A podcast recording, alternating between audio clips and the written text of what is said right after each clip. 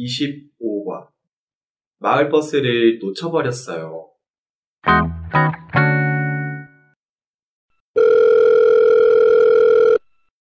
아사코 씨, 제가 조금 늦을 것 같아요.